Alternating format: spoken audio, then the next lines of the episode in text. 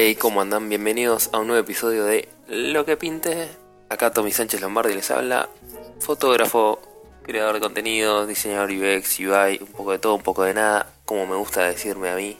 Y nada, acá estamos en un nuevo Lo que pinte. ¿Cómo andan ustedes? ¿Todo bien? ¿Todo tranca? Este, espero que estén cómodos, tomándose un té, un café, algo así, tranqui. Yo acá estoy con un té, relajado, estoy grabando a la noche. Ya sé que el podcast es atemporal, puede ser que lo estés escuchando en el futuro, en el pasado, en donde sea que estés. Solo espero que estés bien, que estés relajado para escuchar un poco de lo que pinte, básicamente. Y me pasa que esta semana estoy muy, muy cansado, estoy trabajando una banda, viajando mucho de un lado para el otro todo el tiempo, porque, porque nada, a veces requiere viajar, trabajar en distintos clientes y eso, una paja.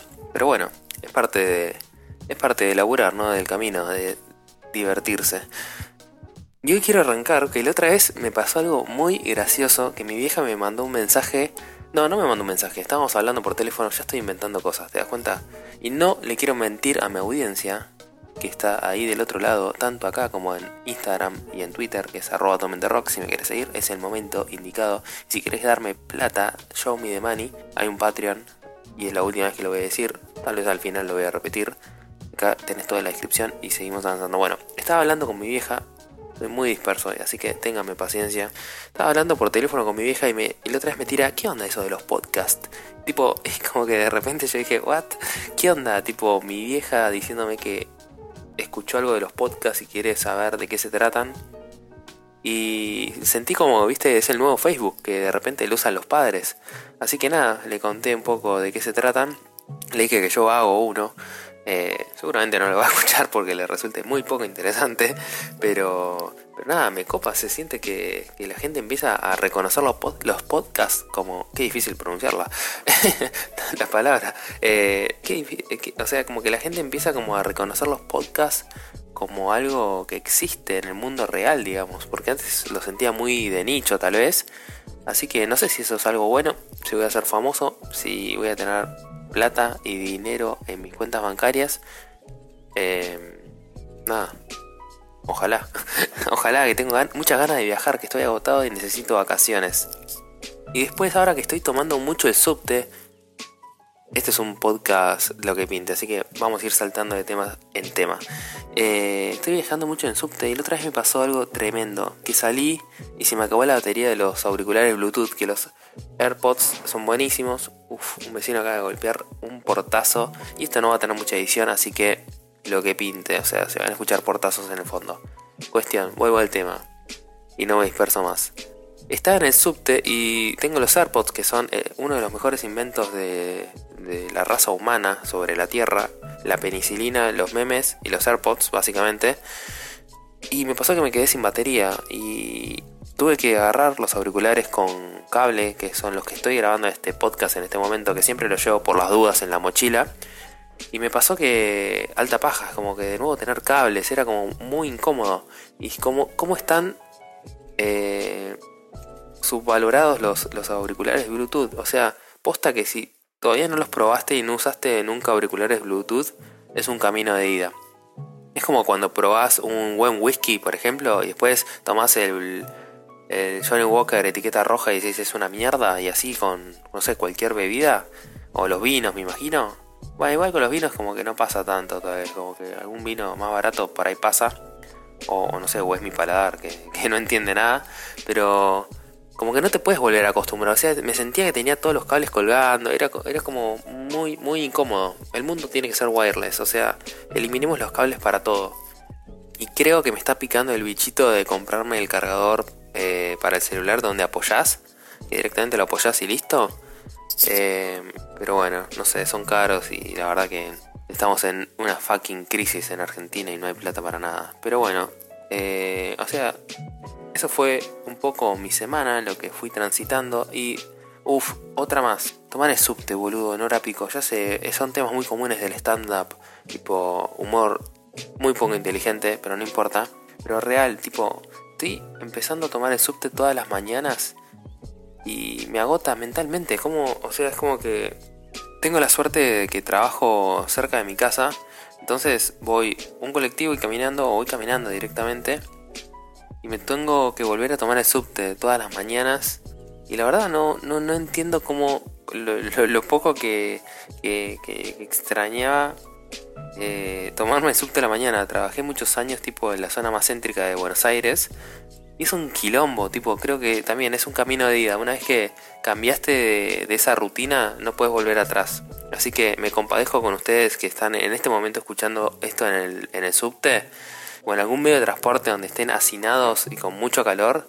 Encima estamos en invierno en Buenos Aires y tipo te tenés que sacar las camperas, poner, tipo, es como todo el tiempo salís y entras de los lugares, tenés que abrigarte, desabrigarte y es una tremenda paja. Así que bueno, arrancamos con una intro como muy de el hombre común, pero bueno, esto es lo que pinte, así que vamos a hablar pelotudeces básicamente. Y después me puse a pensar un poco sobre los servicios de streaming. Viste que ahora van a salir tipo el, servicio de streaming de Disney, Disney Plus que va a estar bueno porque va a tener series de Star Wars y en teoría hay, muchas series de, de Marvel, Loki y un montón de cosas más. Y bueno, y como que, no sé, tenemos el servicio de streaming Netflix, que fue como uno de los primeros, de los pioneros, HBO, Amazon, Hulu, tipo, hay un montón, tipo. Y como, tal vez, o sea, yo me, me ponía a pensar que, cómo estos servicios de streaming em, van a van a volver a, que la piratería esté de moda, porque lo que pasó mucho es que en los 90, cuando empezó Internet, todo el mundo se bajaba cosas torrenteadas o piratas de Internet, porque es como que la norma, al menos en países como Argentina, era bajarse las cosas truchas, o sea, no estabas acostumbrado a pagar por el contenido. Después Netflix, Spotify y un montón tipo de, de, empresas que empezaron a hacer como este servicio de streaming que funcione como corresponde, que también se da mucho con, el, aumento de la velocidad de internet, como que también puedas usarlo rápido. Y obviamente con los precios que empezaron a bajar. Y, en países como Argentina y me imagino que en Latinoamérica también, la gente empezó a usar este servicio porque, o sea, cuando te da comodidad, a mí me da me da paja, o sea, me da fiaca buscar en internet un torrent, bajármelo, que pesa un montón. Prefiero, la verdad, verlo. Netflix, tú, en dos segundos lo veo, lo puedo mirar en el celular, me guarda hasta donde vi. La verdad que es un golazo, no como la mierda de HBO Go, que la vez que lo quise contratar andaba como el orto, así que no sé, es malísimo. ¿Cómo no mejoran ya la interfaz y la UX de eso? La verdad no, no lo entiendo.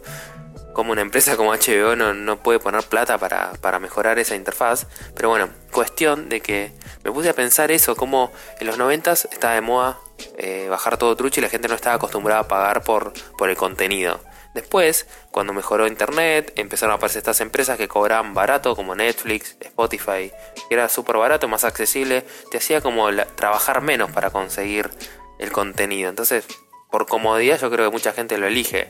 Pero ahora siento que como están saliendo muchos servicios de streaming y la gente va a tener que empezar a elegir, porque obviamente no puedes contratar todos porque son caros, eh, o si no que es alguna alternativa tal vez que aglomere a todos estos y como que vos pagues, no sé, 20 dólares por mes o no sé, 10 dólares por mes y tengas todos. Porque si no la gente va a tener que empezar a elegir. Y yo creo que más allá de, empezar a elegir, mucha gente va a decir, bueno, contrato a uno que es el que más me gusta. Y lo demás tal vez empiezo a, descargarlo de forma ilegal. Y creo que por ahí puede llegar a ser una puerta que se abra de nuevo para la vuelta de los torrents y, y de, no sé, del uso de estos sistemas para descargarte contenido no sé, es algo que yo flashé por mi cabeza, que siento que tal vez puede volver a, ponerse de moda, entre comillas. Pero no sé, ¿ustedes qué piensan? Tipo que, que no, que la gente tipo va a pagar todos los servicios. Al menos por ahí, en Estados Unidos sí, pero yo creo que países más como Argentina o no sé, viste, Latinoamérica, no sé, la gente no tiene tanta plata para gastar en eso. Entonces va a surgir de nuevo la moda de la piratería tal vez. Hacemos una pausa épica mientras tomo un sorbo de mi té. Y otra cosa de la que quería charlar con ustedes es que también me puse a pensar de las filtraciones de tecnología. Uf, ¿cómo está este episodio de lo que pinte saltando de tema en tema? Pero bueno, son cosas que me llamaron la atención y quería contártelas a vos ahora que estás escuchando esto. Y cómo eh, las filtraciones de tecnología, por ejemplo, me pasó que la última de tres, que al final no, no charlamos, que es la conferencia esa de videojuegos que salen todos los años, y cómo eh, la empresa Nintendo obviamente que la tenés que conocer, soy un gran fan de Nintendo. Anunció un nuevo Zelda, me encanta, aguante el Zelda. Y cuestión de que el Zelda, que se iba a salir como la continuación de Breath of the Wild, que es como eh, el último juego de Zelda que fue muy famoso y muy reconocido, tiene no sé cuántas millones de ventas. Es un juegazo, jueguenlo si pueden.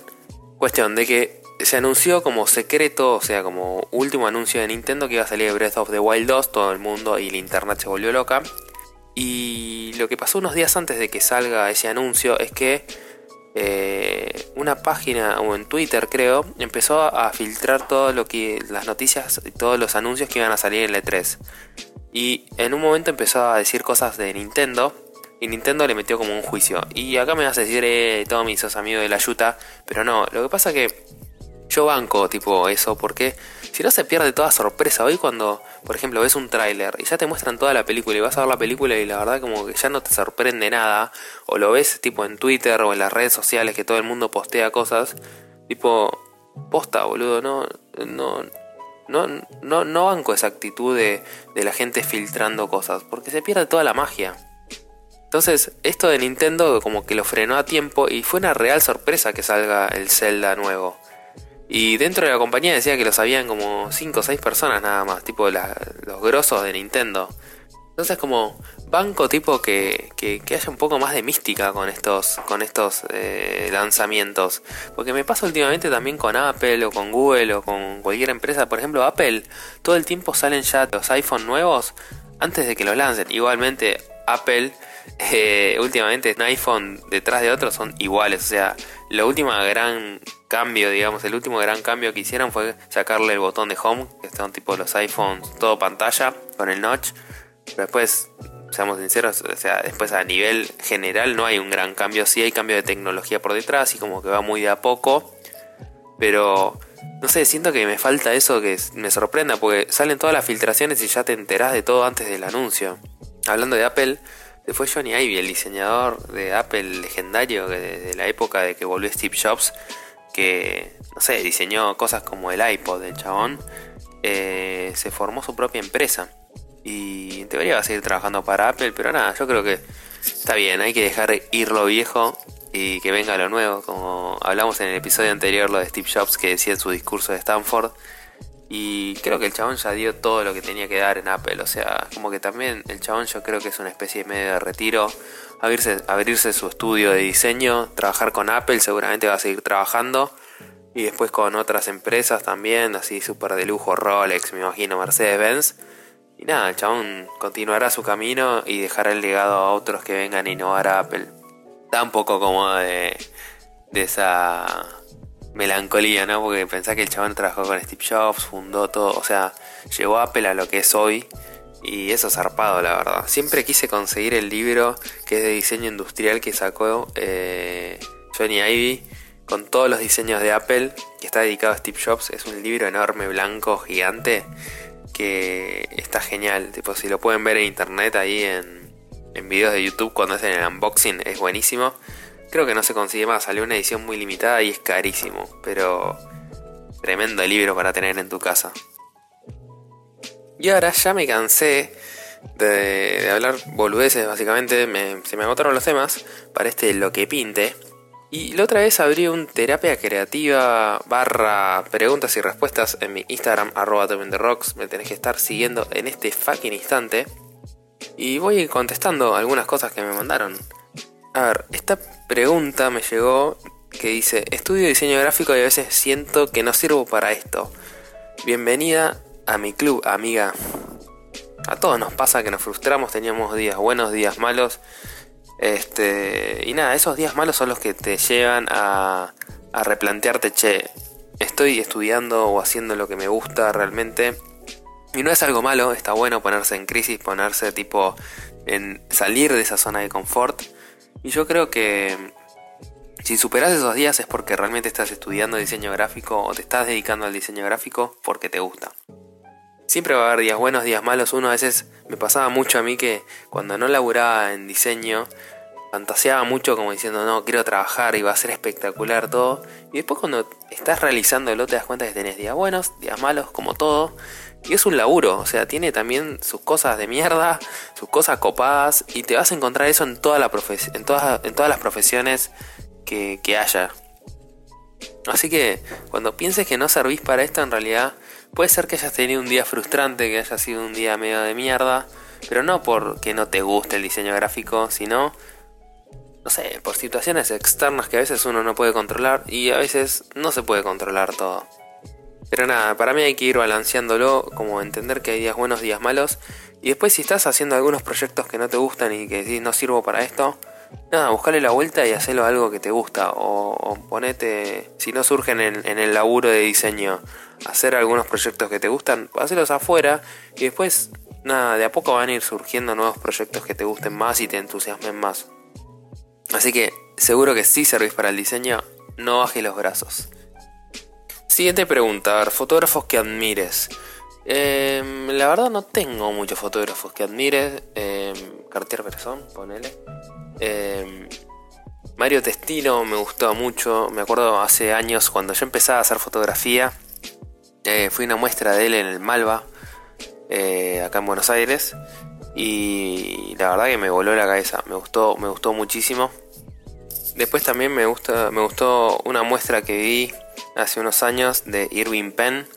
También otro fotógrafo así como medio de moda y eso. No sé, a mí me gusta mucho lo que es retrato, así que... Pero no sé, no tengo como eh, fotógrafos que admire, digamos. Me gusta su trabajo. Eh, pero bueno, no sé, ese es el tipo de fotógrafo que a mí me gusta, tipo más de retrato. Pero obvio, después está Peter McKinnon y esos así, son unos monstruos. Y sí, yo qué sé, me, copa mucho su laburo como, y cómo encaran su vida, su día a día. Pero nada, no sé, no, no puedo tirar muchos nombres, la verdad. Es como que voy mirando. Después me inspiro mucho en, lo que es eh, en cuadros. Así que también eso, eso es una gran inspiración para mí. Siguiente pregunta. ¿Qué es lo mejor de haber empezado con el podcast? Em, lo mejor... Mm, ¿Tiene algo bueno esto?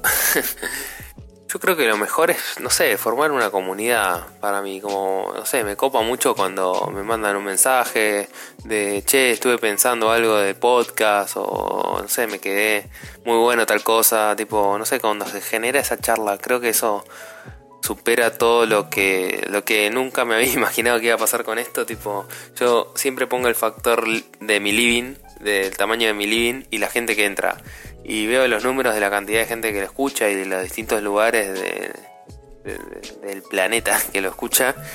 Y nada, yo creo que eso es lo mejor, hacer algo desde el living de mi casa, hablando, charlando acá con un té y, y cómo llega a otra persona. No importa si son 5, 10, 300 personas, pero me parece, no sé, me encanta como esa conexión que se genera y que es porque lo que yo empecé a escuchar podcast, o sea, pues eh, a mí me gusta mucho la radio, me gustaba mucho la radio en realidad.